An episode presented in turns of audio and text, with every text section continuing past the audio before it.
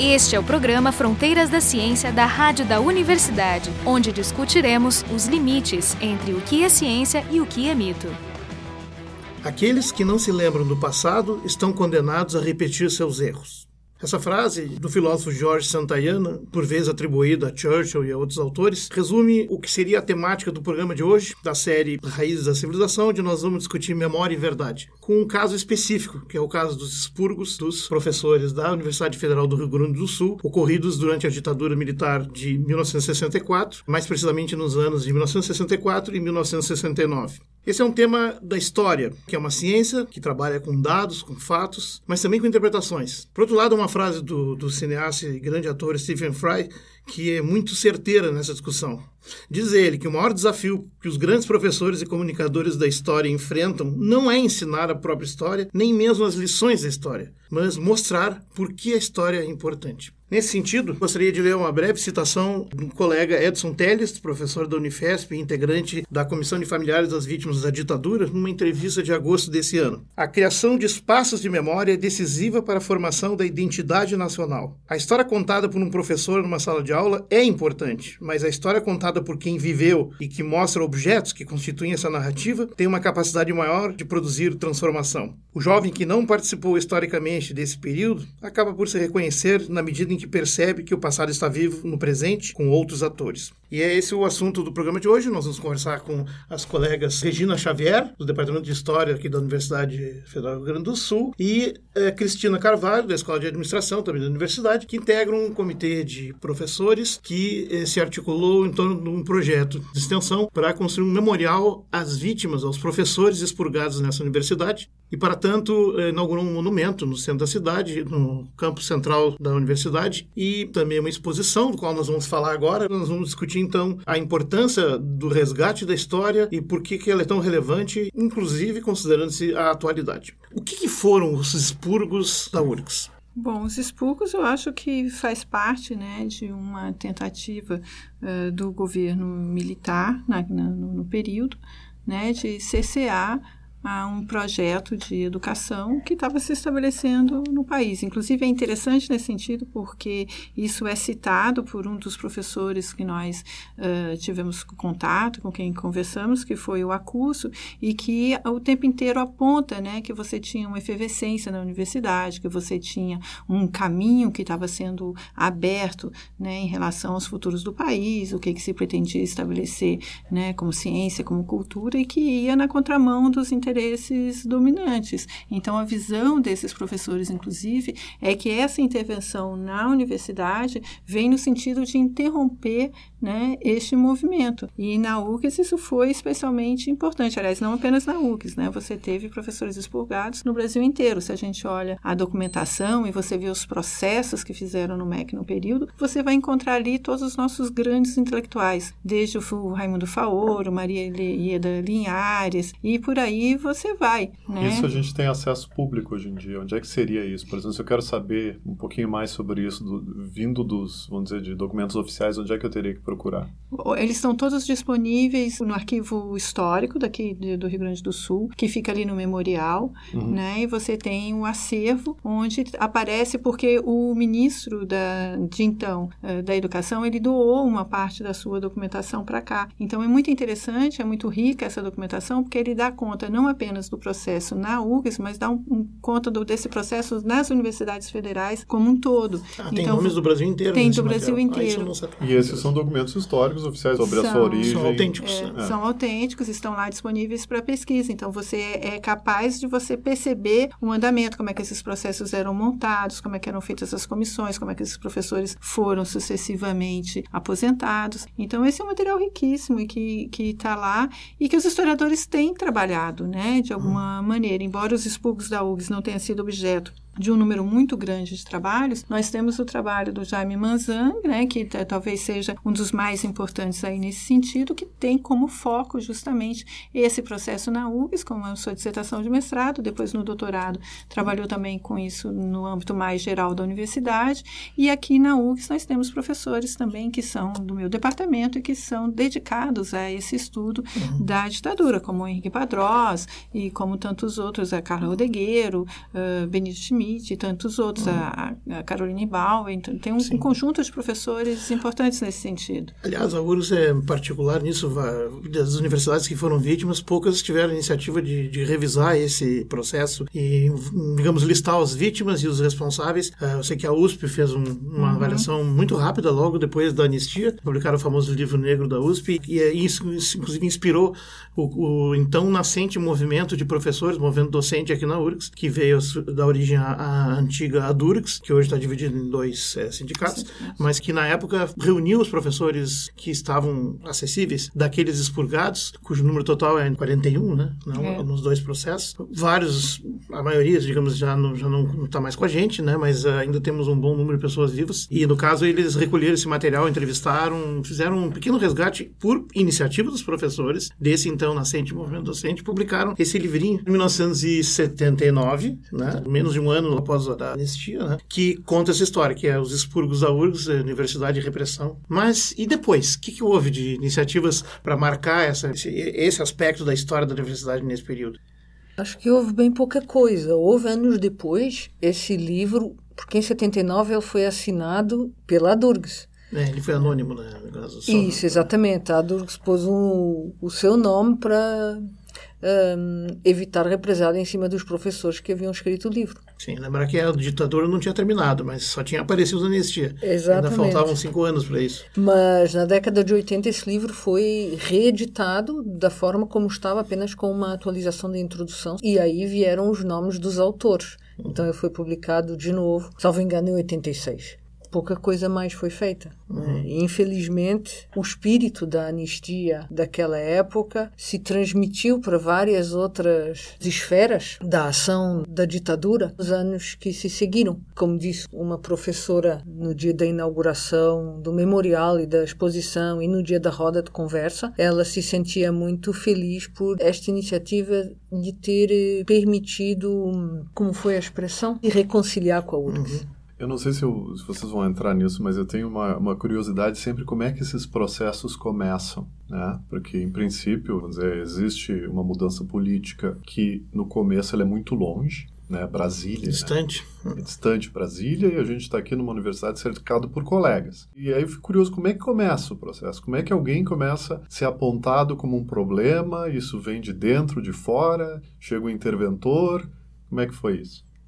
Foram dois processos diferentes, é. duas sistemáticas diferentes entre 64 e 69. Em 64 foi criada a SEIS, a Comissão Especial de Investigações Sumárias. Elas eram locais. Então foi criada uma SEIS em cada universidade. Mas eram pessoas da universidade? Pessoas da universidade. O reitor de então, o professor José Carlos Milano Fonseca, mandou uma circular impondo a né? cada unidade indicar um representante para formar essa comissão.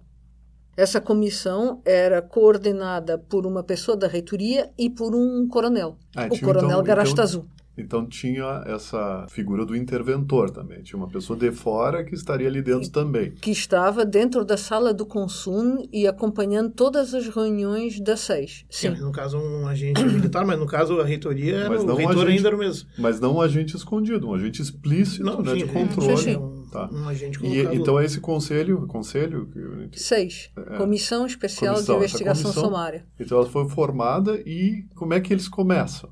É, e atentem para o final do nome, Sumária. Sumária é interessante. Já, já, Sumária... denota, já declara algo sobre a sua metodologia. Isso, é. Mas então, aí o que, que eles fazem? E foi muito rápido, hein? Isso foi instituído três meses depois do golpe. Ah. Ou seja, já havia por parte de quem concebeu o golpe consciência de que era preciso atacar o movimento sindical, os movimentos de organização popular e os espaços intelectuais da nação. Uhum. Porque eles não tiveram tempo para criar essa consciência depois do golpe, porque foi muito rápido.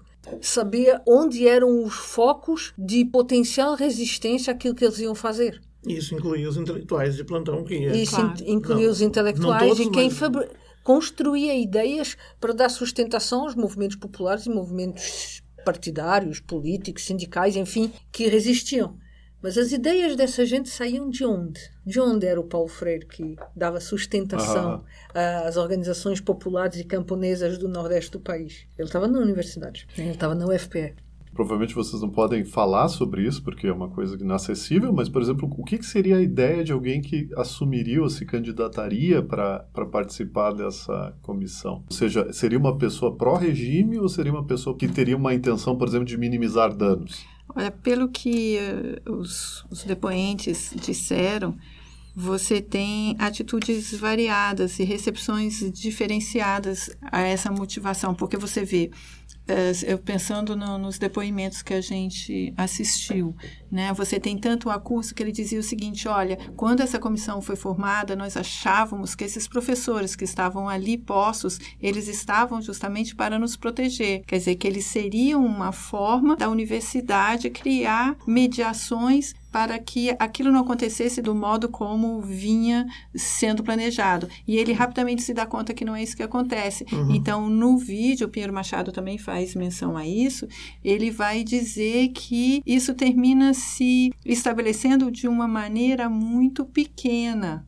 para usar os termos que ele usa no, no vídeo. Por quê? Porque isso chama à cena, às vezes, competições pessoais entre os docentes, né? formas de, uh, de idiosincrasias, de uh, desavenças, de disputas pequenas. Disputas de inveja e competição, e, etc. É. Então, isso abre um caminho para que essas pessoas possam atuar nessa direção. Então, assim, tanto tem professores que vão se voluntariar para fazer isso nesse sentido, como vai ter aqueles que vão se recusar a fazer.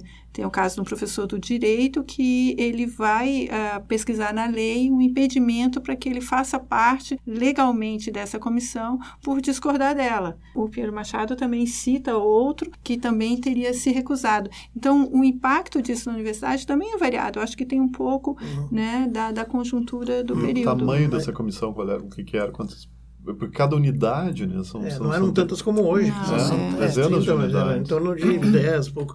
Eu queria saber assim, se ouviu sobre essas pessoas, essas pessoas foram entrevistadas, se sabe o que, que elas pensavam. Quais pessoas? Essas que participaram dessas comissões no final. Não que eu saiba, inclusive porque há muita falta de documentação, ou seja, depois que as coisas aconteceram, ninguém tinha assinado aquilo.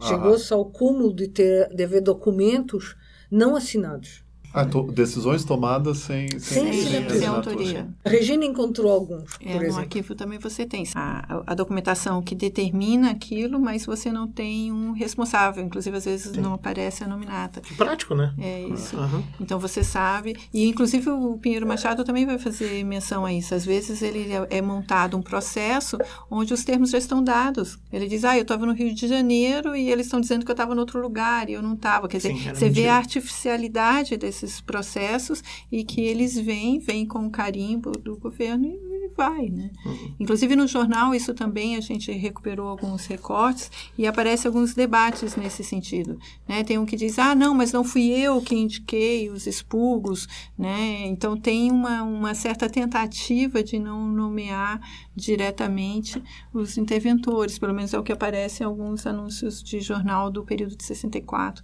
uhum. ali no, no, no, momento dos expurgos. E assim. outra forma de corresponsabilizar, digamos, porque teve, todo mundo sabe, o envolvimento da, da grande mídia no golpe 64 foi decisivo, ele era um dos pilares do golpe. É, a novidade de que, apesar de tentar esgotar no âmbito da, da instituição, a comissão e seus julgamentos e tudo mais, o resultado do julgamento não foi anunciado internamente, sim, discretamente. Ele apareceu no jornal na manhã seguinte. Ah, isso é minha dúvida. As pessoas ficaram, inclusive é. os da comissão, ficavam sabendo do resultado final pelo jornal. Era uma, era uma coisa coisa assim pública. Estamos expurgando uhum. pessoas é, da URGS por, e as razões eram ditas é. Quais eram as razões? As razões eram subversão e corrupção. Corrupção. E corrupção. Aí corrupção. É. corrupção Mas as razões reais são outras, né? É. A maioria dos casos, como a gente viu, é ter boas relações com os estudantes, é, frequentes homenageados em, com paraninfos ou outros em formaturas. É, não, definitivamente. É uma coisa louca, assim. Tanto a corrupção como a subversão, até a subversão não fazia o menor sentido. Sim, a subversão a... era planejamento de, de atos e contra o governo, com violência. Havia alguns não, não indivíduos comparar com hoje, hein? Vamos com calma. Não, não, Era um aniversário muito diferente. Não tinha uhum. movimento sindical, não tinha movimento político.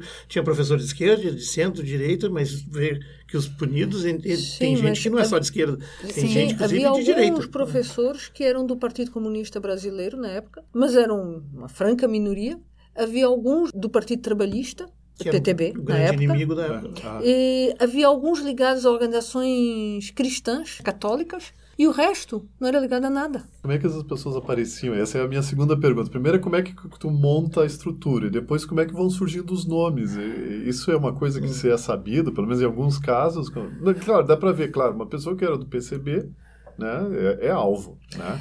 Mas detalhe é que naquela época a militância do PCB não era aberta, não era um partido legal, era clandestinidade. É, mas talvez Então, alguns eram conhecidos por ser intelectuais, ativos no seu discurso, mas a maioria não era conhecida. Tinha que haver deduragem, tinha que haver pessoas apontando. Né? Sim. Eu penso que havia essa questão do indivíduo, das relações individuais. O professor Pinheiro Machado não se furtou em dizer quem foi o indivíduo que foi vingativo em relação aos seus colegas. E ele aproveitou a onda, mas a gente sabe por histórias, por ler em romances, que isso aconteceu na Segunda Guerra, na Alemanha, isso aconteceu nos pogrões antissemitas, isso aconteceu em Portugal na ascensão fascista, as pessoas eram apontadas e entregues por nada, por rixas de vizinhos. Basta alguém Não tinham nada, Não. Uhum. não faziam nada. E a distribuição dos expurgos em termos das diferentes unidades, como é que foram? Só para a gente saber quem brigava mais dentro. como é que É foi? porque as unidades não são como a gente conhece hoje, né? É. Eles citam bastante economia, é, arquitetura, Arquitetura. filosofia. Arquitetura. letras. A arquitetura tinha muita gente. Arquitetura é interessante. filosofia, Agrária, letras e filosofia, claro. Mas a filosofia daquela época abrigava oito cursos bastante que diferente. até química, enfim, era E todas as completamente ciências. A diferente. física A estava. física A estava dentro da física, filosofia, é isso. Então, mas a faculdade de filosofia foi muito afetada e arquitetura. Arquitetura, por quê? Arquitetura, alguma, alguma coisa histórica? Pô, mas Mas o arquiteto mais não. famoso do Pois é. Brasil Nessa época não, porque a era comunista. É, porque nessa época a arquitetura ela pensava, estava muito vinculada, eu acho, a uma intervenção urbana. Né? É mais urbanismo É, do que arquitetura. inclusi- inclusive o Fayette ele, ele se coloca né, como uma ciência eh, que pensa a sociedade, como, Sim. inclui a arquitetura num espírito de umas ciências humanas. Quer dizer, que é a arquitetura pensado como uma forma de prover a sociedade, ela não está apartada. Quer dizer, a, arquitetura eu acho que passou por um processo de desligamento técnico da sua origem um pouco mais humanista. Me interessaria saber, assim, do ponto de vista da dinâmica. Vocês falaram que a, a- a formação das comissões foi muito rápida. Se esperaria, se a coisa fosse minimamente séria, que houvesse defesa e réplica, tréplica. Então, como é que foi, assim, a dinâmica? Aquilo foi muito rápido. Nas entrevistas que eles deram e do- nos vídeos que nós produzimos a partir dessas entrevistas, Disponíveis. Sim, estão disponíveis, sim. O professor Pinheiro Machado, por exemplo, diz que foi interrogado num dia, foi chamado ao Terceiro Exército, e aí fizeram-lhe meia dúzia de perguntas, ele respondeu, achou que as perguntas eram bobas e foi-se embora para casa e disse à esposa, não, dá, deu, isso não leva a mais nada. E no dia seguinte ele soube que tinha sido expurgado. Pelo jornal. Sim. É, porque você vê que era, tem uma certa artificialidade pelos que eles de- nos disseram né, nesses depoimentos, que não necessariamente você tem um rito legal. Essa, os processos, tanto de 64 quanto depois de 69 também, me parecia ser uma mera eh, Uma formalidade. uma encenação Porque quase. o processo que você tem da aposentadoria, ele primeiro, ali é interessante na documentação, você tem alguns documentos que pedem para que aqueles professores, o governo pede informação sobre aqueles professores e eles são vigiados. Então, assim, tem eh, os dados da- das suas filiações partidárias, das suas atividades e tal. Então, se faz um pequeno relato e logo depois vem um- os outros documentos que são de aposentadoria sumária. Então, eles vão lá e eles aposentam.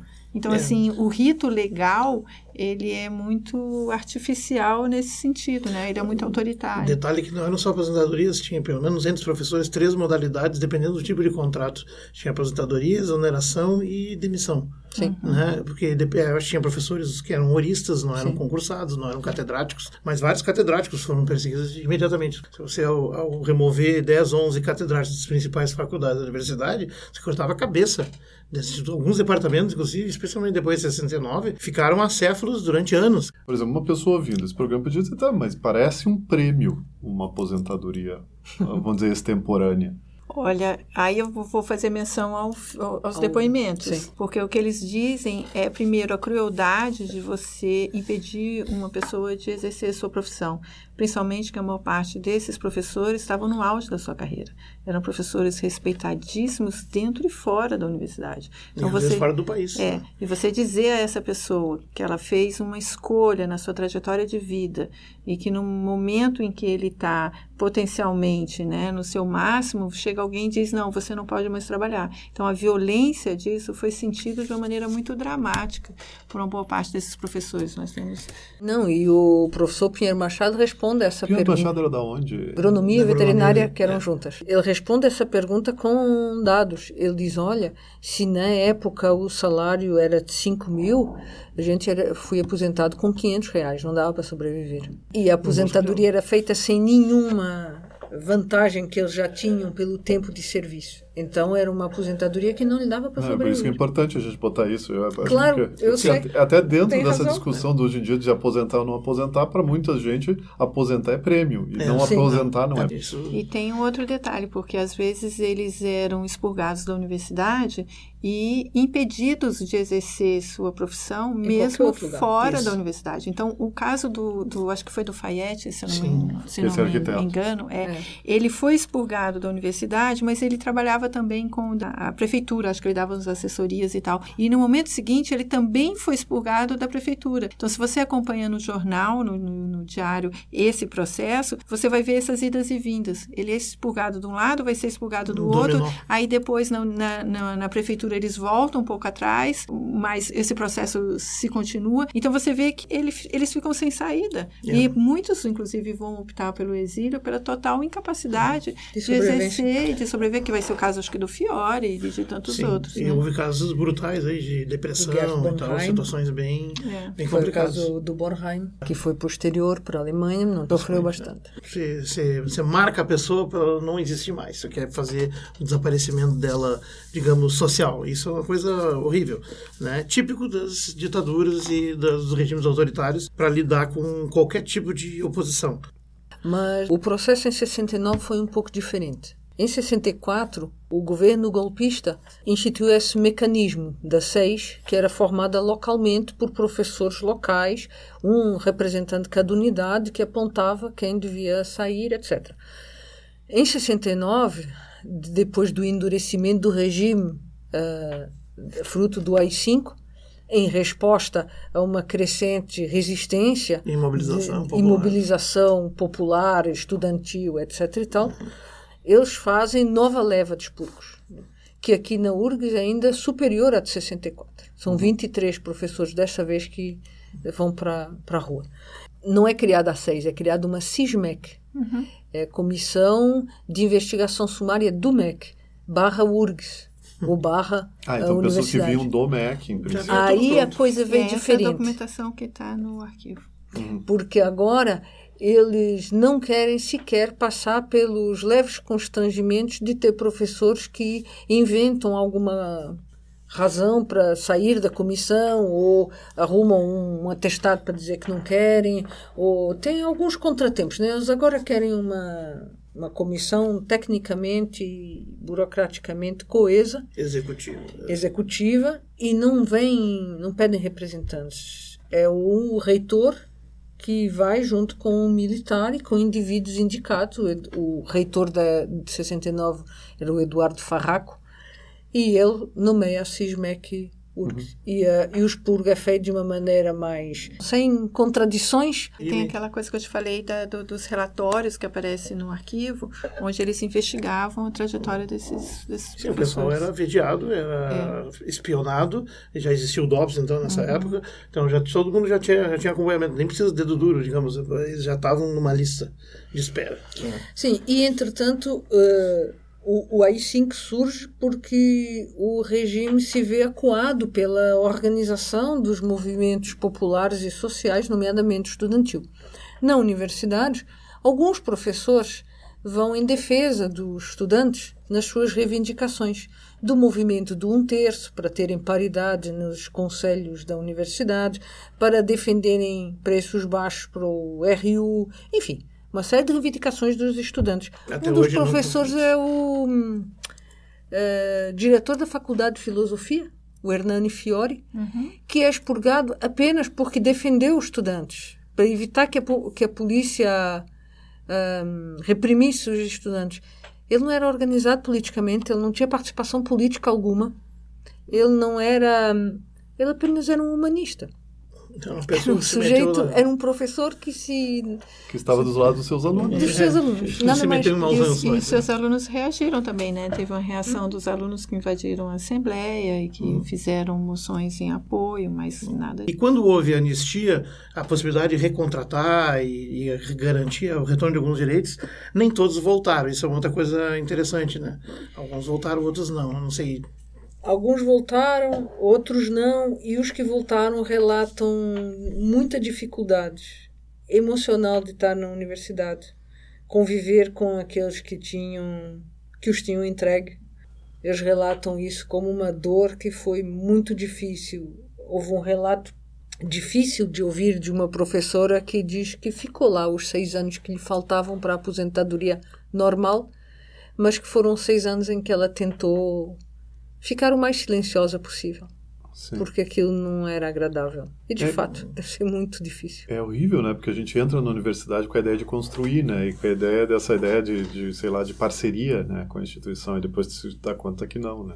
Na prática, do ponto de vista do sistema, quer dizer que a, a medida, as ações funcionaram. Nós conseguimos produzir o isolamento, a neutralização, eventualmente até a desarticulação, intimidação, por intimidação. O medo funciona como um fator grande, né? E certamente a partir dali a universidade ficou bem mais na linha. A nossa anistia é muito particular. Nós nunca tivemos um processo de verdade e reconciliação com os acontecimentos da ditadura. Pelo contrário, o golpe terminou de forma bem controlada sob as rédeas dos próprios militares, o que explica muitas das coisas que dificuldades que talvez estejamos vivendo agora. Como diz o Nelson Mandela, que passou essas boas décadas preso, né? assim, a verdadeira reconciliação, e ela aconteceu na África do Sul, em que pese todo que, que problemas que ficaram, a verdadeira reconciliação não consiste em meramente esquecer o passado. Né? Se é para ver reconciliação, a primeira coisa que tem que aparecer é a verdade. E a verdade, às vezes, tem que ser desencalada, porque ela é oculta. Não vai estar todo mundo que lembra ali, tu tem que fazer uma pesquisa. Então, na verdade, esse é o grande mérito da iniciativa do coletivo que trabalhou pelo monumento. Co- Como é que é que é o monumento que está localizado no campo central? É uma em escultura granito? em granito, né, feito pelo Irineu Garcia, que faz uma homenagem então a esses professores expurgados. O grupo optou por não fazer um monumento que eles estivessem nomeados, porque justamente por mais que a gente tenha a documentação, nós temos um processo que teve algumas dinâmicas. Então tem tanto aqueles professores que foram expurgados, que foram exonerados, outros que se demitiram em solidariedade. Então você tem uma dificuldade de contabilizar todas essas pessoas tendo em vista essa dinâmica do período. Não, é um monumento belíssimo, está no campo central, de frente ao Antônio, o bar do Antônio, sim, e a, é. a- Como é que é a praia? É, que aquela- uma- aquela A gente queria que fosse perto da bonita. faculdade de filosofia. A Porque antiga. que, a antiga fi- E de fato ela está atrás dela. né? É, Eu passei porque ontem ali por era lá. o É bem epicentro. Também foi inaugurada uma exposição. Exposição de aquarelas do professor José Lemos, que é belíssima, né? Porque ele vai tentando um pouco colocar em cores uma história muito triste. É, encontrar beleza naquilo que foi muito feio, né? Então, Mas, ao mesmo tempo, ele tem aquarelas sobre processos de resistência a esses momentos tristes. Então, tem a o processo da legalidade 61, que é a primeira aquarela dele. Tem as resistências dos estudantes da URGS na Faculdade de é, Filosofia, as formaturas. a passeata dos 100 mil, enfim, vários episódios que montam um contexto Luz, luz e sombras. do que né? aconteceu. Uma coisa que a gente não conversou foi o projeto de universidade. Eu acho isso super importante, porque os depoentes que a gente ouviu, o tempo inteiro eles estavam apontando que você tinha uma percepção de educação, uma percepção do papel do intelectual, uma percepção do papel que a universidade tinha em termos sociais. Então, na arquitetura, na definição né, de que cidade a gente quer viver, reforma etc., da reforma urbana. Quer dizer, você tem um, um projeto de sociedade eh, que estava ali em jogo. E, de repente, isso foi interrompido de alguma maneira com os expurgos desses professores. E quando a gente olha hoje a universidade sendo tanto alvo né, dessa nova política, eu acho que a gente tem que se perguntar de lá para cá, pra, por onde caminhamos? Qual é o projeto de universidade que nós temos hoje? E quando eles pensam em ganhar dinheiro de uma maneira individual, eles perdem a noção de identidade social, eles perdem todo o sentido de nação, tendo feito uma universidade que é pública. Né? Pública e ainda gratuita pública gratuita, quer dizer, qual é a, a, responsabilidade social que esse sujeito tem? A exposição, ela não deve ser apenas uma forma de expor aquilo que aconteceu, mas deve ser principalmente uma forma de provocar uma reflexão política dentro da universidade, mas uma reflexão política não necessariamente partidária, não necessariamente polarizada, mas pensar que tipo de projeto de educação a gente quer o que, que, na final estamos fazendo aqui? As oligarquias brasileiras têm uma competência de muitas gerações uhum. de ocultar aquilo que provoca algum tipo de reflexão. O programa Fronteiras da Ciência é um projeto do Instituto de Física da URGS.